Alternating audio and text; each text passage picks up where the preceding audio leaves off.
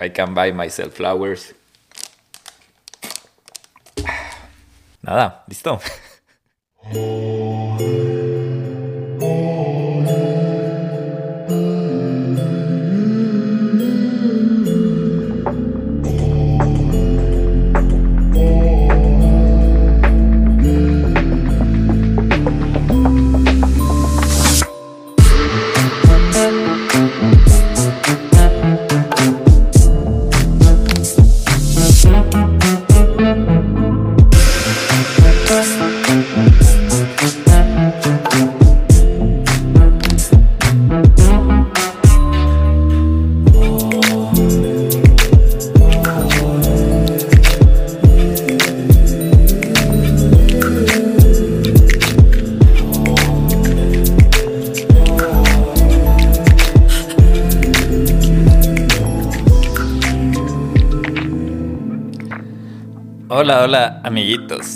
Hola, Nelson.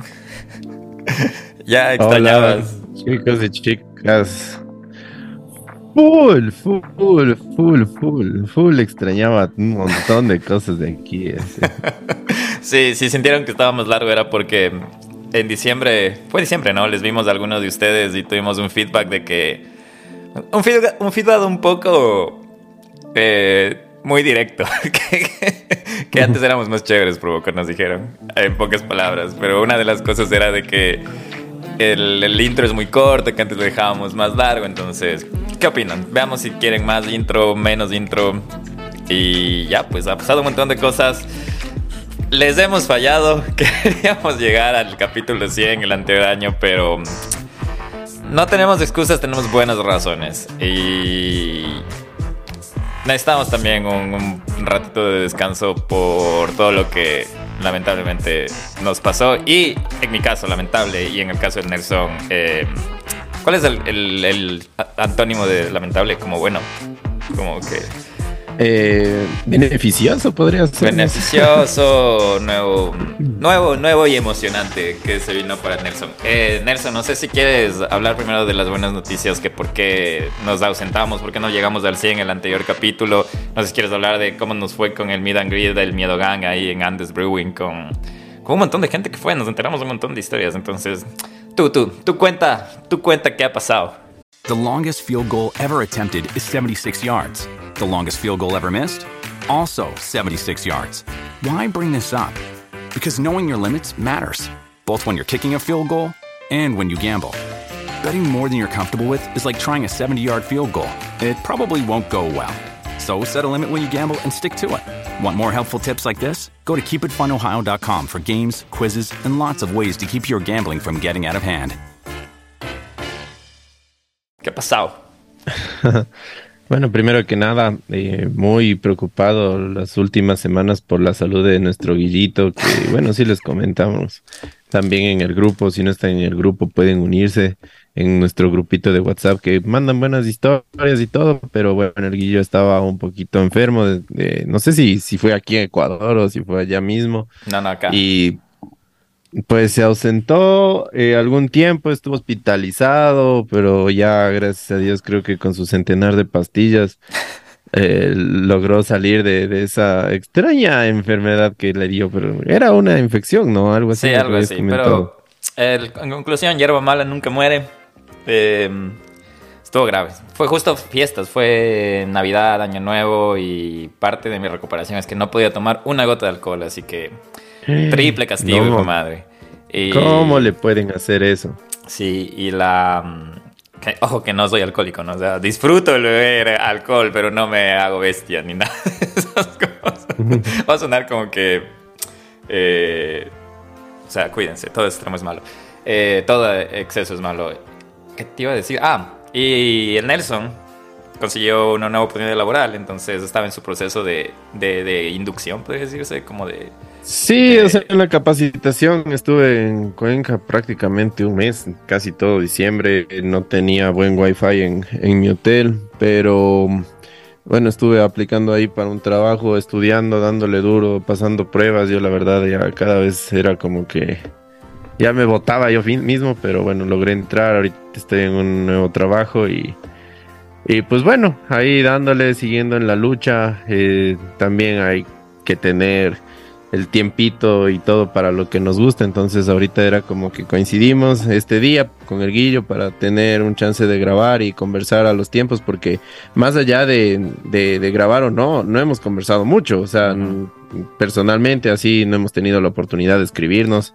Y nos hemos mandado solo que hay par videos, par cosas así como que, como que siempre, ¿no? Pero de ahí no, no hemos tenido chance de hablar pero sí hemos extrañado, hemos estado también diciendo que cuando volvemos y todo, y, pues bueno, y ahora que estamos por acá, aprovechando este día que, coincidimos que teníamos libre y para darle con toda. Sí, siempre. creo que el fin de año y el inicio de año sí estuvo medio tareado por ambas partes y, y estábamos tan fregados que ni siquiera podíamos como que tener una conversación completa, pero mm, por obvias razones, ¿no? La, la parte laboral, la parte... También ya no les ya no estoy en Washington DC, me mudé a Richmond por temas laborales igual, entonces en el ámbito personal creo que el Nelson no y por eso creo que escuchan bastante eco porque está medio vacío el, el, área donde estoy grabando ahora, pero mm, sí, eh, creo que en el ámbito personal el el final y el inicio del año está como que a la vez emocionante y preocupante para Nelson y para mí. Entonces, por ese lado está, está bien. Em, que hayan tenido una feliz Navidad, que hayan tenido un feliz año, que ya sé que es febrero este capítulo, estamos grabando en enero, pero va a salir en febrero por, por, por cuestiones logísticas. Y queríamos empezar con algo que hubiera sido mejor hablar al inicio del año, pero igual, sigue empezando el año y hoy vamos a hablar de... No sé si has escuchado de Bababanga, Nelson, una, una vidente, pero el capítulo de hoy es prácticamente de las predicciones, entre paréntesis, catástrofes de Bababanga en 2023. Sabes que he escuchado de que es una persona que predice y le atina bastante que a través de los sueños y a través de, de algunos rituales que esta persona tiene indica que es una persona que es muy efectiva en sus predicciones y me llama mucho la atención porque bueno, estamos ya comenzando con todo el, el año 2023. Se nos viene bueno, aunque el tiempo pasa volando, se nos vienen bastantes cosas. Este año también es el del conejo, ¿no? El año chino del conejo para la gente que les gusta ese tipo de, de, rituales y de, y de, no sé, filosofías espirituales.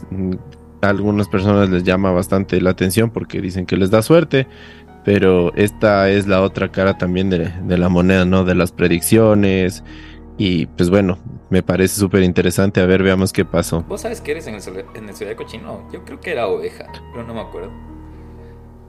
no, la verdad, o sea, yo, yo veo porque eh, me llegan bastantes notificaciones de, de, así como que de marcas de ropa y todas tienen su conejito. Entonces dije, no, de ley es el año, el año del conejo. El año del conejo. A ver, vos eres. Pero sí.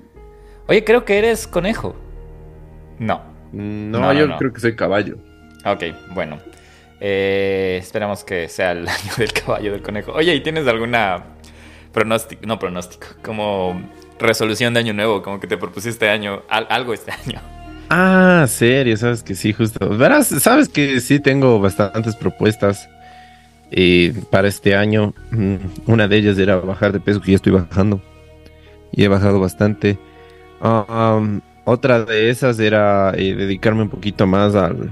Mm, me voy a dedicar más al, al, fútbol, o sea, jugar fútbol. Quiero ver si, si ya me, meto en otro equipo, porque antes jugaba en un equipo que era bien lejos, casi por la mitad del mundo, me quedaba full lejos, pero quiero conseguirme un equipo más cerca de donde vivo ahora.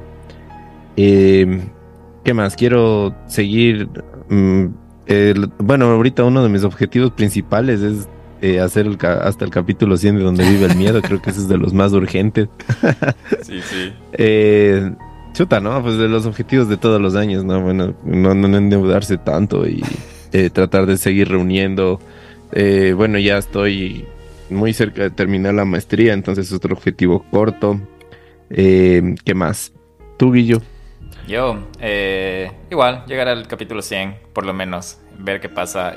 Mm, nueva ciudad, entonces conocer la nueva ciudad en la que estoy. ¿Qué más? Eh, también hacer un poco de ejercicio físico. Ah, eh, me propuse leer un poco más este año y también eh, volver a...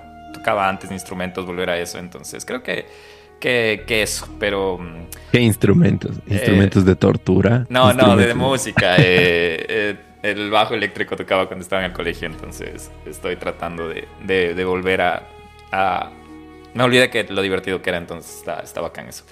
Pero bueno, ya, mucha, mucha. Ah, buenísimo. Sí, mucha información de nosotros. Mejor hablemos de, de Bababanga, la famosa prediccionista o adivina, como, como le queramos, querramos decir. Pero como les decíamos, vamos a hablar ahorita de las cinco catástrofes que nos espera este 2023, según Bababanga, la que también le conocen como la Nostradamus de los Balcanes.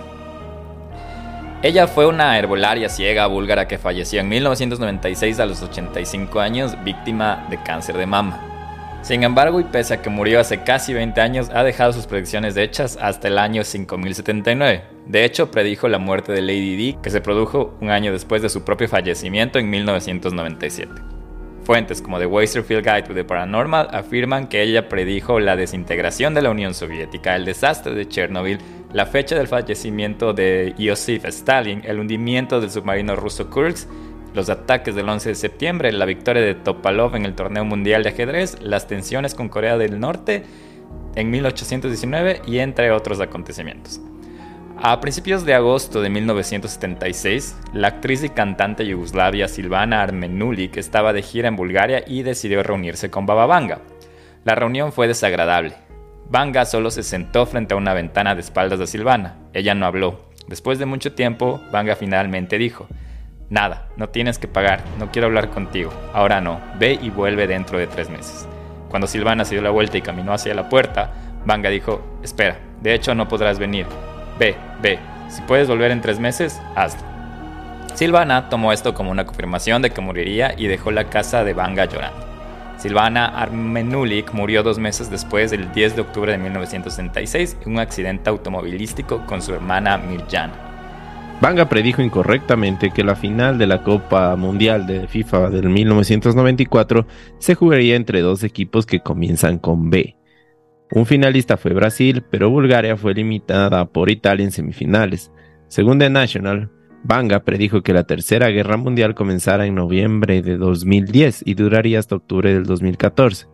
Testigos y amigos cercanos también confirman que ella nunca hizo tales profecías, y de hecho cuando se le preguntó, afirmó que no habría tercera guerra mundial. Ella afirmó que en el 2003 cualquier persona sería capaz de pensar en sincronía con los demás, permitiendo una forma de existencia secundaria. Los seguidores de Banga creen que ella predijo la fecha precisa de su propia muerte, soñando con morir el 11 de agosto y ser enterrada el 13 de agosto. Poco antes de eso, ella había dicho que una niña ciega de 10 años que vivía en Francia heredaría su regalo y que la gente pronto se enteraría de ella. En 1989 predijo un ataque contra los Estados Unidos. Horror, horror, los hermanos estadounidenses caerán después de ser atacados por los pájaros de acero. Los lobos aullarán en un arbusto y la sangre inocente botará.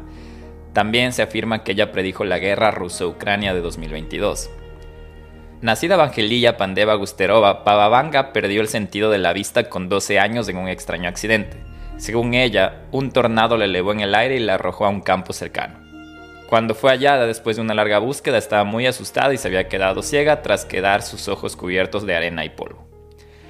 Eso es lo quien fue o quien, sí, quién fue Bababanga. Eh, como vemos ha habido muchas, como, obviamente cuando predices no vas a acertar todo, pero la mayoría de cosas son como que, como que bastante importantes, como para no creerla. Una de esas cosas es lo que acabamos de hablar del ataque a, a los Estados Unidos del 11 de septiembre.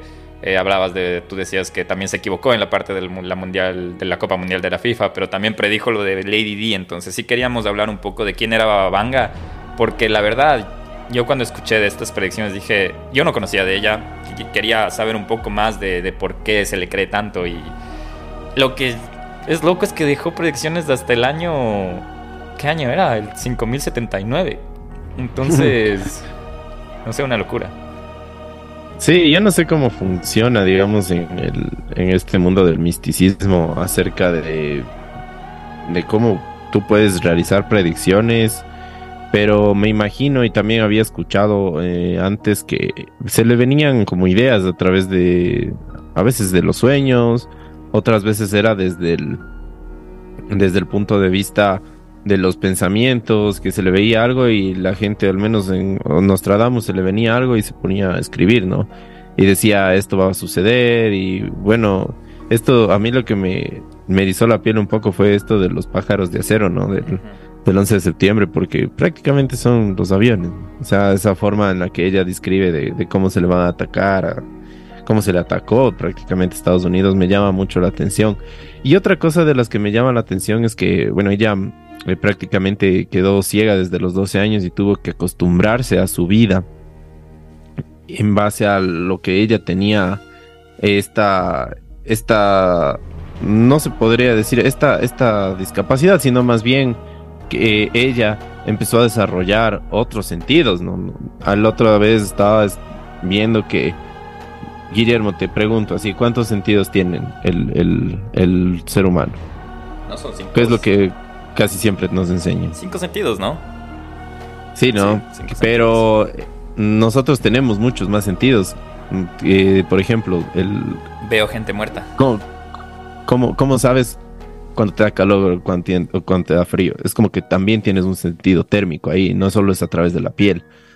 Eh, otro de los sentidos que, nosotros tenemos es la orientación. Por ejemplo, siempre ah. vamos a saber cuando estamos de cabeza y cuando estamos, o sea, parados. Y eso no tiene nada que ver con los sentidos que sabemos, olfato o eh, eh, gusto ni nada de eso. Son otros sentidos que tenemos. Y cuando tú te pierdes un sentido y te aumenta la capacidad de recibir otras percepciones, llegan cosas como estas. Por ejemplo, eh, cuando algunas personas que son ciegas desarrollan más el, sentido auditivo, el sentido sensorial. Entonces, por eso también a ellos se les hace más fácil hacer otro tipo de, cosas que a las, a las, personas que no carecen de, de, estas, de estas discapacidades tienen. Entonces eso los vuelve súper especiales y yo creo que este es una, uno de los hechos. Y también me hace acuerdo que una vez había leído acerca de un estudio que le habían hecho a una persona que había perdido la vista cuando era niño y cómo él recordaba las cosas. Eh, le hicieron una operación eh, neuronal y recuperaron la vista de un ojo de él. Pero él al poco tiempo se había suicidado porque cuando, durante toda su vida que él eh, tenía esa perspectiva de, mm, de cuando estaba ciego, de cómo era el mundo, había resultado súper fuerte cuando él recuperó prácticamente su, la vista de un ojo, porque él se había imaginado que nosotros ya no teníamos, digamos, un plano recto, como les explico, es como que ustedes ven al horizonte y ven algo así plano. Él tenía el plano prácticamente eh, vertical de la vida y cómo caminaba. ¿Por qué? Porque él se guiaba con su, con su eh, palito de, de, asistencia para ciegos.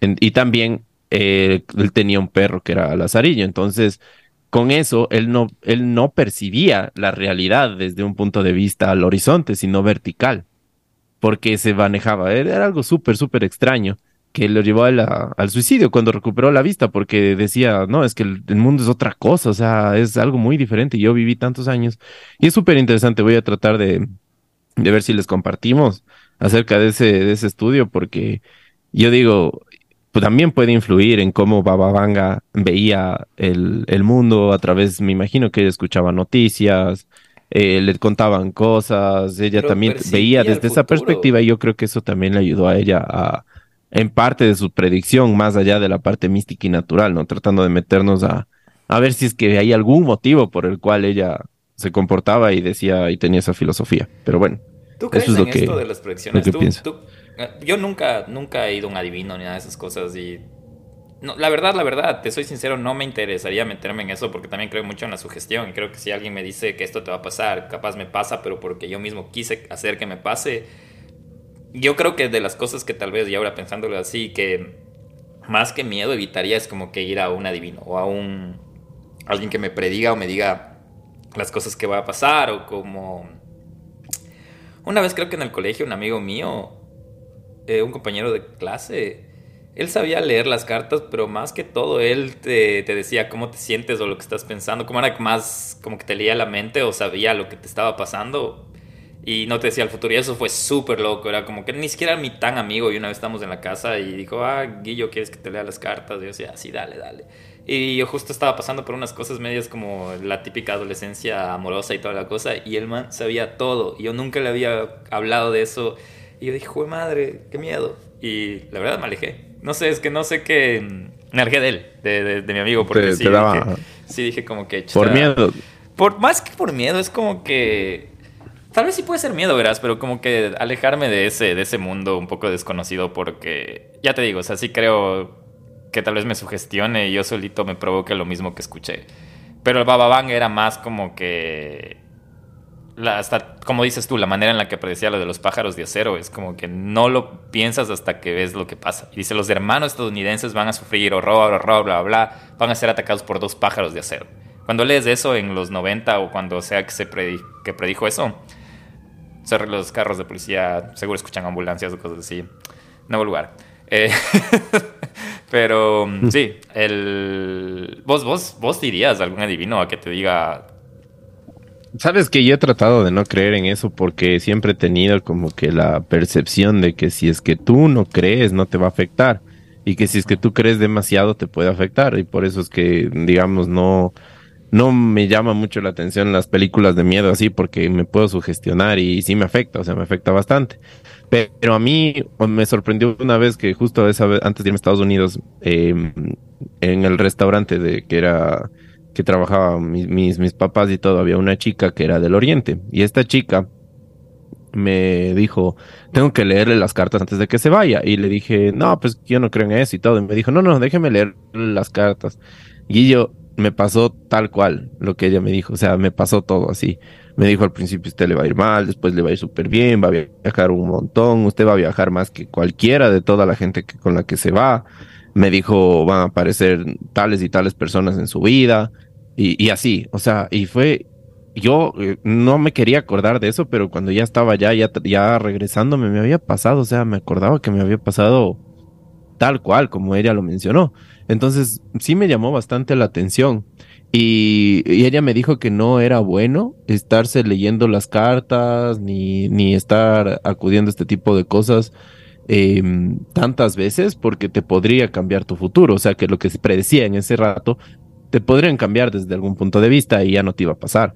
Entonces la gente que como que abusa, digamos, de, de contemplar esos poderes, eh, sí se le puede dañar todo lo que bueno que tenía su futuro, se le puede dañar. O a su vez lo malo que tenía cambiar a bueno. Entonces es algo de, de bastante respeto, pero no sé, por ejemplo, a mí sí me ha pasado algunas veces que yo pienso que algo va a pasar y termina pasando. Y no sé qué tan ligado esté eso con la espiritualidad o sino también de ver tú desde bastantes puntos de vista las cosas porque digamos es algo que, que tú en, por ejemplo, el déjà vu.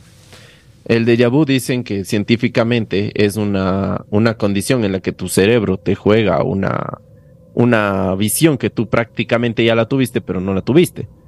Pero tú crees y dices, no, es que yo estuve aquí, a mí ya me pasó eso. Y eso te pasa usualmente con, con mayor eh, frecuencia entre los 18 y 40 años, que es cuando tu cerebro prácticamente está llegando a la madurez.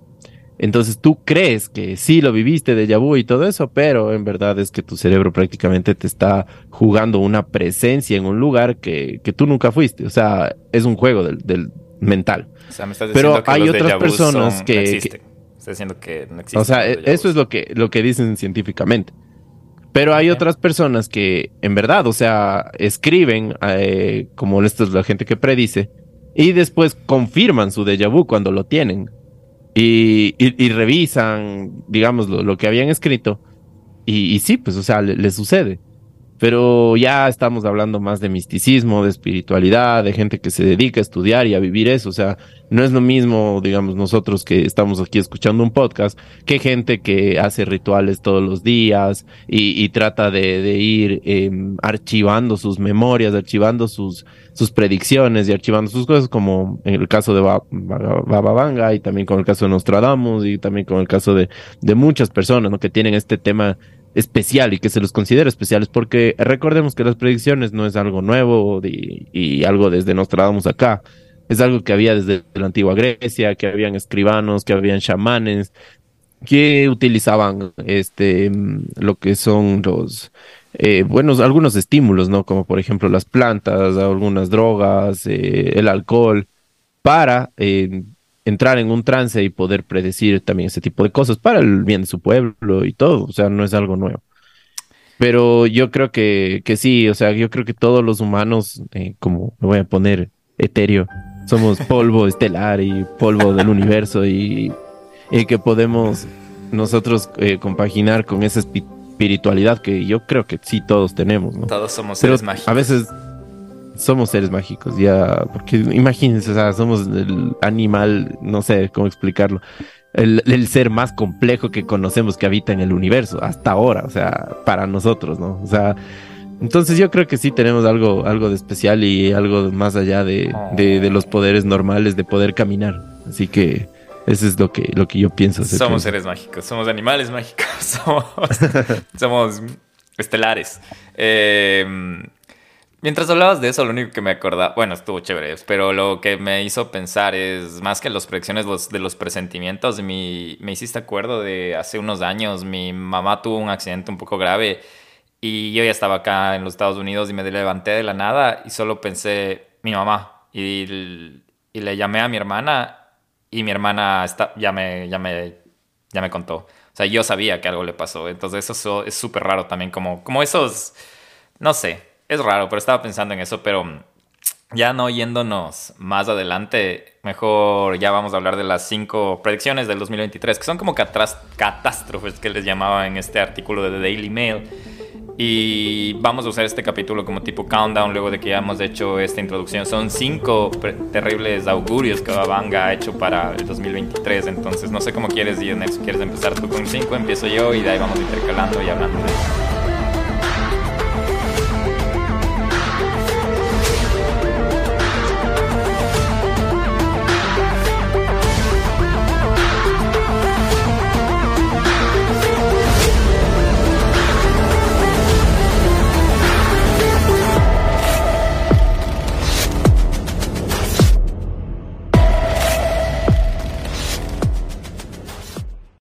5. Un país usará armas biológicas en seres humanos. Un gran país llevará a cabo investigaciones sobre armas biológicas en personas, lo que podría provocar la muerte de millones de seres humanos. Después de COVID, eso sí es miedoso. Después, del COVID, ¿no? Y quién sabe, ¿no? Hasta ahora es como que dicen, ponte que por ahí el COVID mutó y, y fue creado o no, no sé. hay gente que sí piensa en eso, hay gente que le culpa a los murciélagos. Y... Al pangolín. Pero no, no, no, no. Oye, pero esto, esto de, de, las armas biológicas y esas cosas, yo sí creo que... Si has leído eso de que dicen que la próxima guerra no va a ser ni, ni muy como de armamento bélico, sino va a ser como más armas biológicas. Y eso es súper miedoso. Es lo que acabas de decir, quién sabe que el COVID no fue como un... Y me estoy poniendo conspiranoico, no vayan a poner mis palabras en piedras, pero ¿qué tal si era como un test? Un, un, un piloto de ver cómo funciona. La versión beta. Eso, para ver cómo, cómo, cómo, cómo funciona en el mundo. Y no sabemos quién lo, lo pudo lo pudo lanzar al, al, exterior, lo que sea, o quién fue el responsable. Yo te juro que hubo un momento que eh, pensé que sí fue como algo planeado y pensaba que la el país que, que lo lanzó lamentablemente era China, porque fue uno de los países que económicamente más se benefició de, del COVID. Y fue raro porque las potencias solo se volvieron más potencias. La gente que tenía dinero en COVID solo, solo tuvo más dinero. Afectó, si tú te das cuenta, afectó a, las, a, las, a la gente pobre, es a la gente de clase media baja. Las personas que tenían dinero solo buscaron, usaron esa crisis como oportunidad y crearon cosas como, te pongo un ejemplo, los supermercados no dejaron de vender más bien tuvieron más oportunidad de, de hacer esta cosa del delivery. Y ahora ya no hay COVID. La tecnología, por ejemplo. La tecnología, la criptomoneda, todo eso se disparó. el Zoom. O sea, la, el Zoom Meetings, que es la aplicación, la plataforma de, de videoconferencias, o sea, explotó muchísimas aplicaciones y se volvieron multimillonarias. Y justo es interesante lo que tú decías, Guillermo, la gente que tenía dinero se volvió más rica. ¿Por qué? Porque algunos programadores, eh, algunas personas que están en lo que es el medio digital, eh, que utilizaron sus, sus herramientas, ahora ya jóvenes de 30, 40 años ya no tienen que trabajar porque se volvieron tan ricos en la pandemia que ahora ya no, tienen que volver a trabajar, o sea, llegar a ese, ese nivel. Y te estoy hablando de gente que está en ese medio tecnológico, ahora los que compraban las corporaciones, los que revendían las corporaciones, eh, los bancos, o sea, se, se volvieron extremadamente ricos, ¿no? Entonces, puede ser, o puede ser uno de los efectos colaterales también, que quizás no, no sepamos, pero puede, si nos ponemos medios conspiranoicos, podemos pensar que los efectos del COVID ya los vamos a estudiar un poquito más adelante, creo, en algunos años más, para ya indicar así como, como cosas puntuales de las que el COVID eh, a, muchas personas afectó, pero a muchas también las benefició. Sí, eh, una locura. Hablando de, y de esto de las armas biológicas, eh, bueno, en este capítulo sale en febrero, pero justo un domingo atrás, y te, y recomiendo y recomiendo al Miedogan, esta, me adelanto a la parte final, esta serie, esta serie que, de HBO que se llama um, The Last of Us. Es como, es básicamente una serie de, de zombies basada en un videojuego, pero es súper bien hecha. No es la típica The Walking Dead o algo así, es como que es te ponen en, en, el oye oye más, más respeto con Walking Dead no no, sí pero es que se hizo más se, se, se hizo yo era fan fan fansazo, eh, fanático de Walking Dead y, ya ya siguió siguió ya ya perdió sentido pero ya espero que con The Last of Us no pase eso pero súper bien hecha súper bien hecha como te explica Creo que usaron mucho este trauma que tenemos ahora del COVID para hacer esta serie porque se, se ponen muy enfocados en cómo más que un virus es un hongo y no les voy a dar más de spoilers, pero en este en, a, la fecha de hoy hay dos capítulos y a la fecha que salga este capítulo ya a haber más, así que vayan a ver, les recomiendo, está buenísima y, y, y es interesante cómo nuestra mente ha cambiado, es como que de, sobre todo nosotros de nuestra edad de rango 20, 30 años, hemos vivido una realidad pre-COVID y una realidad post-COVID, post-pandémica, entonces ya podemos hablar de una realidad totalmente distinta. Justo lo que hablaba el Nelson de reuniones de Zoom, de de ahora, o sea, no sé ustedes, pero Nelson, ahora yo prefiero mil veces, antes, pre-COVID, yo amaba ir al cine. Post-COVID, tengo que ir al cine si es que la película es muy buena. Antes iba hasta por una película mala, ahora prefiero rentar por vía streaming o verle desde mi casa, porque ya me acostumbré a esta, esta época post-pandemia. La misma cosa que, no sé si te pasa, pero ahora vas a algún lugar y te dan más, te dan como te dan como las te dan un poco más de, de, asco las cosas. No sé si me hago entender es como que quieres lavarte más las manos es como que tienes un poco de trauma de esto de que antes te burlabas de la gente que era como que obsesiva compulsiva acerca de la limpieza y ahora es como que tú eres no eres así pero sientes tan después del covid no quiero enfermarme es como que no sé es como ves a alguien toser y ya te pones en jaque no sé Sí, y también más respetuosa, porque, por ejemplo, antes aquí alguien tenía, me recuerdo, antes del COVID, aquí en Ecuador alguien tenía gripe o lo que sea, y le veías ahí moqueando y todo, y pucha, y era ahí verle muerto en vida, así como que le abrazabas y todo, no, ahora no, o sea, para nada. La gente, digamos, que está enferma, incluso hasta con, con, con gripe o lo que sea, ya usa su mascarilla, eh, no, no se da la mano, trata de alejarse, se pasa lavando más las manos, que es, algo que nosotros lo veíamos, decían, ah, es que los japoneses sí utilizan eso, o sea, utilizan su mascarilla porque están enfermos. Pero si no, no, o sea, y era también por la contaminación y todo, pero ahora ya es un poquito más respetable a algunas personas, no, no digo que todas, ¿no? Pero algunas personas si ya le ven a alguien con gripe o lo que sea, ya no se le acerca. Sí, sí. Porque ya, ya tenemos eso, ¿no? O sea, respetar más el espacio personal, ¿no? Respetar un poco más también el espacio personal y esas cosas. Sí, bueno. Eh, nos, nos, quedamos pensando en eso de que es si, las, si la siguiente guerra o la, el país, un país lleva a usar armas biológicas en seres humanos. Cuatro ocurrirá un gran desastre provocado por el estallido en una planta nuclear. Bababanga, que ya predijo correctamente el desastre de Chernobyl, también advirtió sobre una posible explosión de una planta de energía nuclear en 2023. Esto es un poco miedoso por lo que está pasando entre Rusia y Ucrania. Y Ucrania tiene plantas nucleares, si no me equivoco, Rusia también. Entonces ahí está el, detalle, me, hago entender. Y creo que dentro de la parte de, y perdón si me equivoco, si alguien más sabe mejor de esto de, politología o como sea que se denomine el término, pero creo que dentro de la OTAN una de las cláusulas es que no se puede atacar a plantas nucleares o algo así. Es como que si alguien, aunque, aunque la OTAN creo que no, lo que, eso creo que estaba tratando Ucrania de ser parte de la OTAN para ser protegida, pero es súper raro esa parte política porque hay muchos conflictos de interés. Y si predijo eso, Babanga no está muy lejos de la realidad, ¿me entiendes? Es como que grave, grave. O sea, ahí hay plantas nucleares. Eh, hace algún tiempo yo también sí me, me llamó bastante este tema de Chernobyl y me puse a investigar. Eh, justo aquí te tengo el dato de los cinco países que tienen más plantas nucleares en el mundo. Y por ejemplo, el primero es Estados Unidos, tiene 98. El segundo es Francia, tiene 58. El tercero es Japón con 42. Rusia con 37 y Alemania con 7.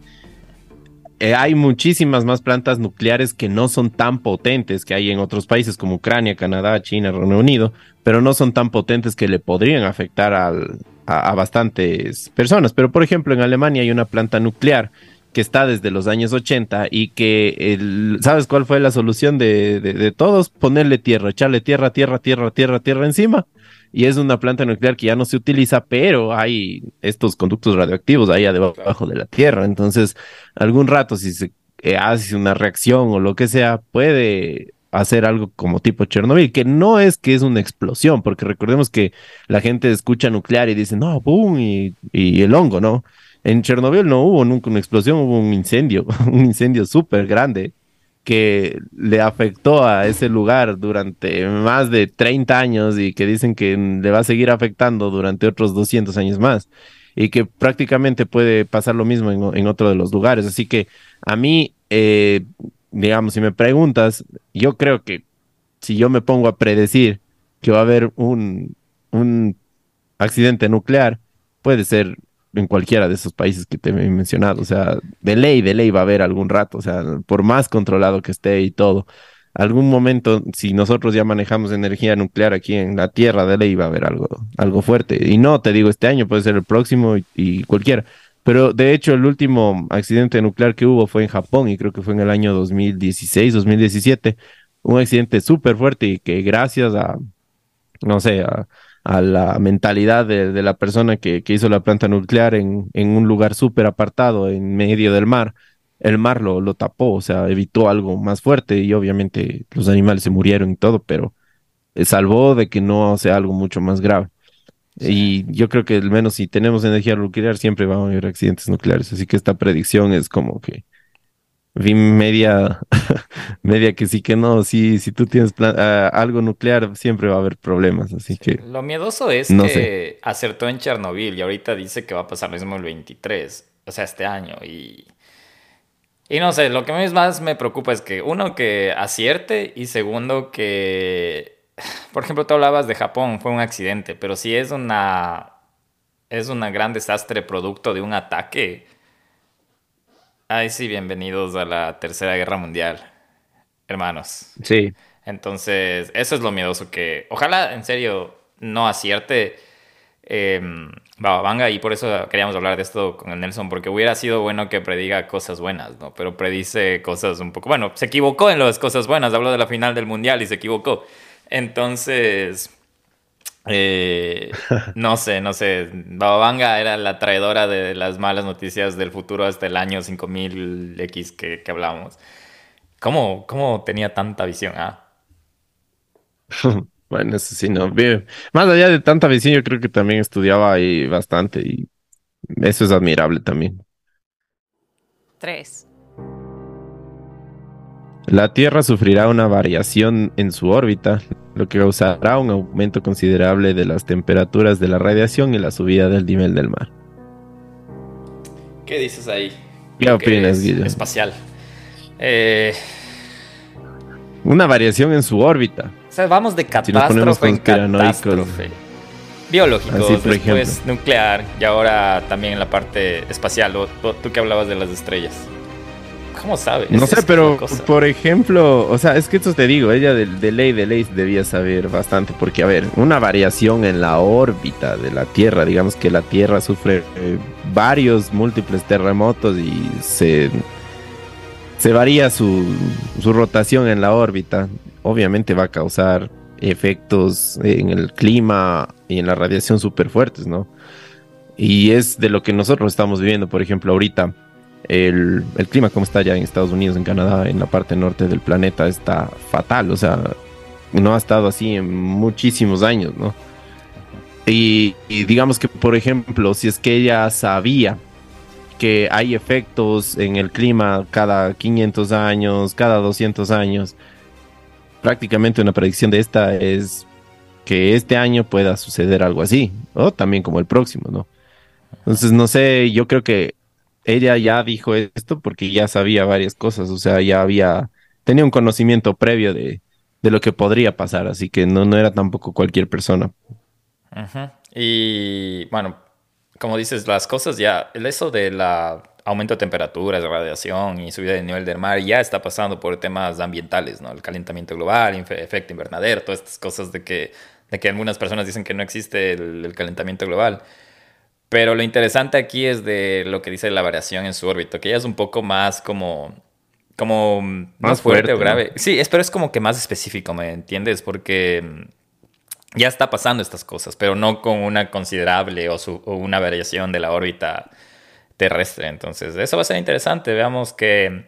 ¿Sabes qué? Me llama, me, me, me causa curiosidad. ¿Qué harán la gente, la gente que, que trabaja en temas relacionados así? Me, hago entender, suponte la NASA escucha esta predicción y la tomará en serio, eh, la monitoreará o dirá, no, esto está mal, esto y lo veremos, ¿no? En este al final de año que, que cumplió Babanga y ojalá hasta ahora ninguna de las tres que estamos hablando.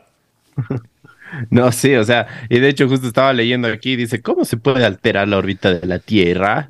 y dice, no, para mover la Tierra tenemos que disparar un propulsor eléctrico apuntado en sentido opuesto al de la órbita, dice así.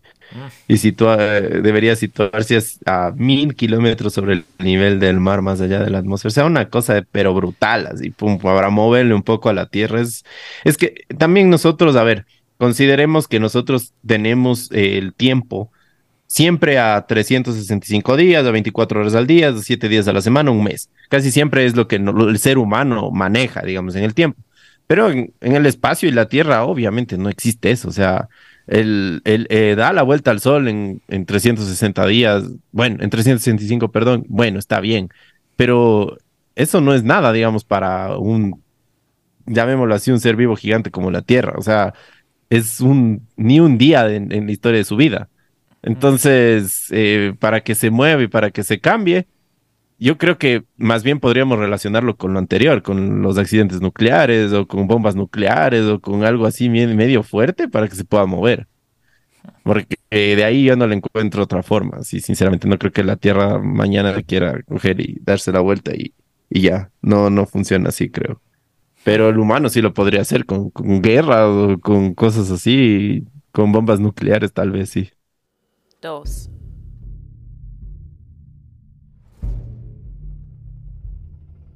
Se producirá una tormenta solar que podría acabar con las redes eléctricas y las telecomunicaciones a causa de las explosiones que suceden en el Sol en ciclos de 11 años. Seguimos con temas espaciales. La tormenta solar. Sí. Que hay todos los días, creo, ¿no? O sea, hay tormentas solares y todo. Y bueno, nosotros sabemos que aquí tenemos la, la, vida prestada, que el universo es tan grande y tan fuerte, es como que asustarnos de ese tipo de cosas, no sé, es como que prácticamente tú vivas en, en Ecuador y estés rodeado de volcanes y te preocupe mañana lo que le pueda pasar al volcán, ¿o no? Es como que es inevitable. como tipo, sí es verdad, es como cosas ya incontrolables, ¿no? Entonces, y qué buen ejemplo que das porque nosotros en Ecuador, en Quito, sobre todo rodeado de volcanes, es como que vivimos en, en jaque todo el tiempo. Por suerte, la mayoría están, eh, no están ni siquiera inactivos, sino están como, ¿cómo les llaman? Como, porque la mayoría están activos, pero están como en... En vacaciones. En inactividad les dicen a, los, a, a algunos. Pero y no, pero no, no están muertos. Aquí. No están como. ¿Cómo se les dice cuando no, están no muertos? están dormidos. Están dormidos, creo. Pero no están muertos. Ajá. Algo así es, es, Eh, algún, algún geólogo que, nos, que nos pase el dato. que nos ayude donde vive la geología. Exacto. Pero Guillo, o sea, no, no, no solo es aquí. Por ejemplo, yo había escuchado que allá en Hawái eh, hay casas súper baratas, que, pero que son al, al pie de los volcanes. O sea, que te cuestan dos mil, cinco mil dólares. Pero es que obviamente allá el día de mañana explota uno y chao casa. O sea, y con todos, ¿no?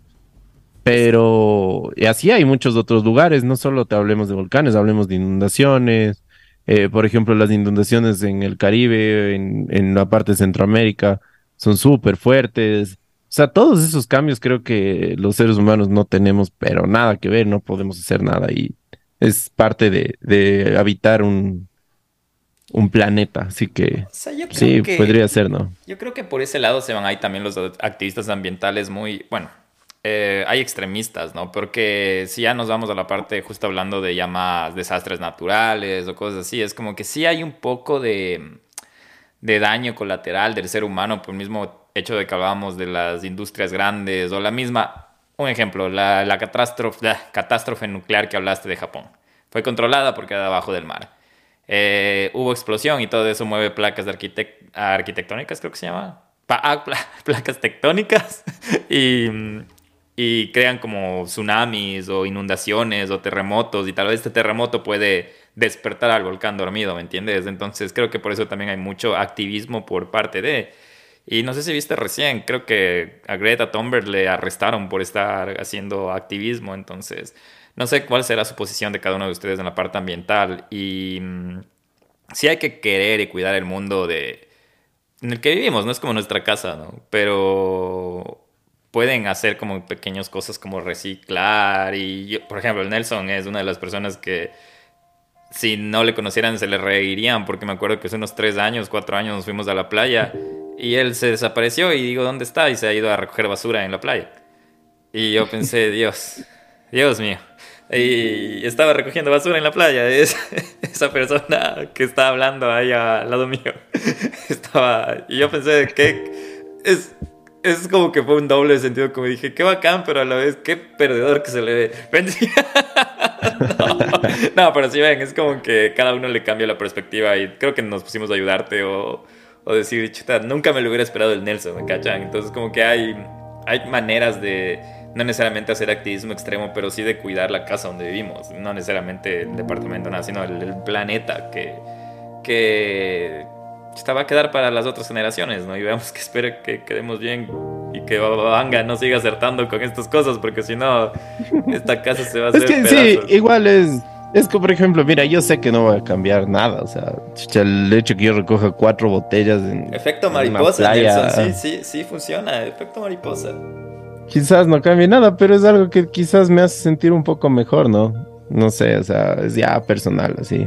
Y, y por ejemplo, igual tampoco es que en la casa yo soy, un obsesivo que pucha separo los plásticos de los estos, de los orgánicos. No, pero aprendido, lo he hecho, me ha ido mejor, me ha ayudado a organizarme mejor, digamos, porque por ejemplo antes yo cogí y botaba toda la basura en una sola. Entonces, no sé, ya depende de cada uno, así, pero tampoco es que eh, lo de Greta ya a veces es un poco extremo y también es súper no sé, publicitado, ¿no? Sí. Porque cada cosa que ella hace, cada acción que ella hace es una, una, una, noticia, una, una llama al marketing, un, un nuevo contrato, entonces ya depende de, cada uno, así que... Pero ya, ya ven, la lección aprendida es ah, que si son más conscientes en el planeta, van a ser más conscientes en sus hogares. Ven, Nelson es un hombre nuevo. Después de limpiar la playa. No, no se cree. Bueno, sí, sí, sí, sí, es chévere. No, no me voy a olvidar eso porque sí me llamó la atención. Y dije, qué bacán. O sea, bien.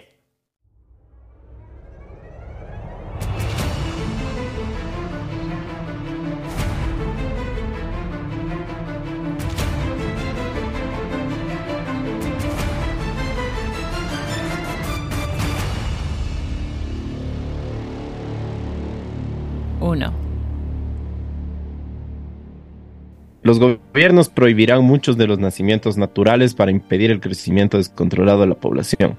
Esta medida provocará que se incremente la producción humana en los laboratorios. Eso ya pasa, ¿no? China. O sea, Sí, y dicen que se está desacelerando el crecimiento en China porque ellos habían puesto hace algunos años, creo que hace unos 20, 30 años, esa prohibición, ¿no? De que no podías tener más de un hijo. Y de hecho hay incluso hasta películas, ¿no? Que si tienes dos hijos y todo, le perseguían al un hijo para llevárselo, matarlo, no sé, y la gente los escondía, ¿no? Súper fuerte ese tema. Si, Pero esto... Si era mujer, era, era grave, creo que de bebé la de asesinado o cosas así. No, no tengo claro la idea, pero esa, esa parte un poco comunista y no sé cómo decirle de otra manera, pero de no sé, súper irracional, pero bueno, también nosotros tenemos que tomar en cuenta que la población china es gigante, o sea, en comparación a lo que nuestros países son, y, no sé, o sea, estar acostumbrados a ver que un país tenga 40, 50 millones, no es nada en comparación, creo que tiene la misma población que toda Latinoamérica, solo un país. Entonces es algo brutal y a mí lo que me llama la atención que dice Babanga que hace tantos años ella dice provocará que se incremente la producción humana en los laboratorios. O sea, ella hablaba de in vitro, de, inseminaciones artificiales, ese tipo de, de, acciones que, sabes que se da bastante en la gente rica, o sea, en la gente que tiene bastante dinero. alquileres de vientre. o sea, diseñar tu propio. Eso, eso asusta. Eso sí asusta un montón. Eso sí es donde vive el miedo. Porque imagínate, Nelson, es como que un videojuego, como que cuando estás haciendo tu, tu avatar de FIFA y vas poniéndole... Sí, quiero a mi hijo con, con, con, unas cejotas. Ajá, con unos ojos verdes o el uno verde, el otro café, que sea una mezcla entre mediterráneo, ecuatoriano y alemán.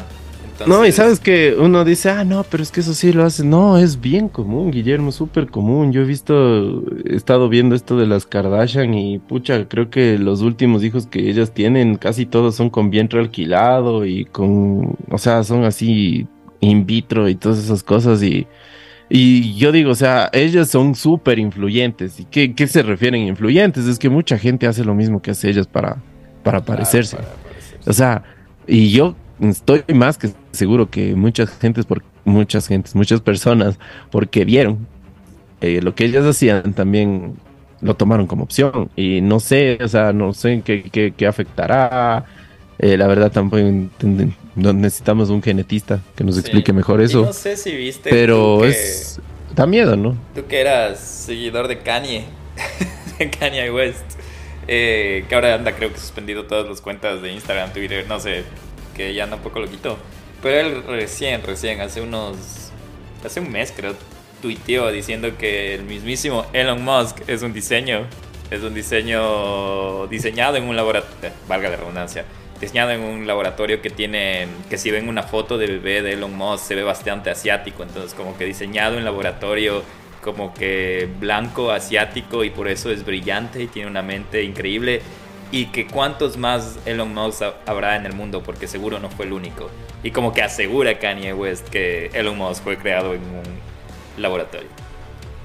Tu ídolo Kanye Puede ser, Puede ser. es que, no sé, por ejemplo, yo leí la biografía de Elon Musk y él dice que una vez le golpearon tan fuerte que se golpeó, o sea, habían roto la cabeza haciéndolo bullying y que desde ahí él no podía dormir. Y a mí se me hizo raro y dije, o sea ¿Cuántos casos así pasan? No, no, no, no es algo tan común. ¿no?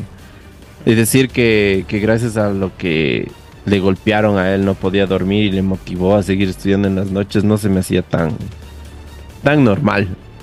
Pero, no sé, yo quisiera saber también la gente qué opina, eh, si es que saben acerca de más personas que, que son diseñadas o tienen ahí esto de los reptilianos, sus conspiraciones, ¿no? De, acerca de... O si conocen a alguien que, que, ya, ya lo ha intentado, porque hay servicios, hay servicios en los que ya puedes crear tu, tu bebé en laboratorio. Creo que sí, Nelson, creo que sí. Ahí tú decías, la, ¿quién sabe en el mundo del dinero? Así como, ¿cómo vas a...? Es como un poco privilegio, ¿no? De ir a diseñar tu propio, tu propia herencia, o sea, tu propio, como que quieres que, legado. Claro, es que para gente que tiene tanto dinero, o sea, tener un hijo no es un impedimento desde el punto de vista en que ni siquiera eh, tienes que tener la edad, ¿no? O sea, digamos, quiero un hijo y tengo 53 años, bueno, entonces voy a ver cómo le hago. Le sacan las células del uno, del otro, le ponen en un vientre de alquiler, le hacen un contrato y ya. Y yo vi hasta un video, creo que era como falso, de que ya ni siquiera va y se iba a necesitar, o no sé si es falso, pero voy a tratar de buscarle porque eso fue súper interesante de cómo ya hay como un, una maqueta de cómo sería un lugar donde ni siquiera ya necesitas vientres de alquiler, sino que ya hay como incubadoras en los que ya se pones como si yo que sé, eh, las, los ingredientes para que salga el bebé y ahí mismo se crea y vas y le retiras tal cual sea un, yo que sé, un, un, un zapato personalizado que fuiste a pedir cosas así. Entonces, es miedoso eso. Pero sí, como dice Nelson, cuéntenos si es que tienen alguna teoría conspiranoica o quién creen que es diseñado eh, en base a qué, si creen igual como Kanye West que Elon Musk es creado en un laboratorio. Pero um, estas fueron las cinco predicciones de Bababanga, las predicciones catástrofes más que todo que yo personalmente espero que no se cumpla ninguna. Creo que un par de esas ya está pasando. No sé cuál será la diferencia en 2023. Pero sí, esos fueron las cinco de hoy. No sé si tienes algo que te ha asustado, Nelson, estas últimas semanas que hemos estado de ausencia. Si quieres recomendar algo, ya me adelanté, recomendé The Last of Us, que está buenísima. Tienes que ver. No sé si vos tienes algo antes de irnos.